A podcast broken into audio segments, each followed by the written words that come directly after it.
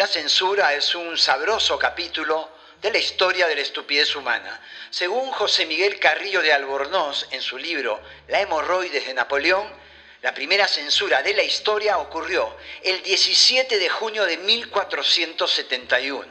El rey Luis XI de Francia ordenó que todos aquellos que colocaran pasquines, epitafios o libelos difamatorios en las calles de París sufrirían severos castigos. En España, la primera censura se emitió el 8 de julio de 1502.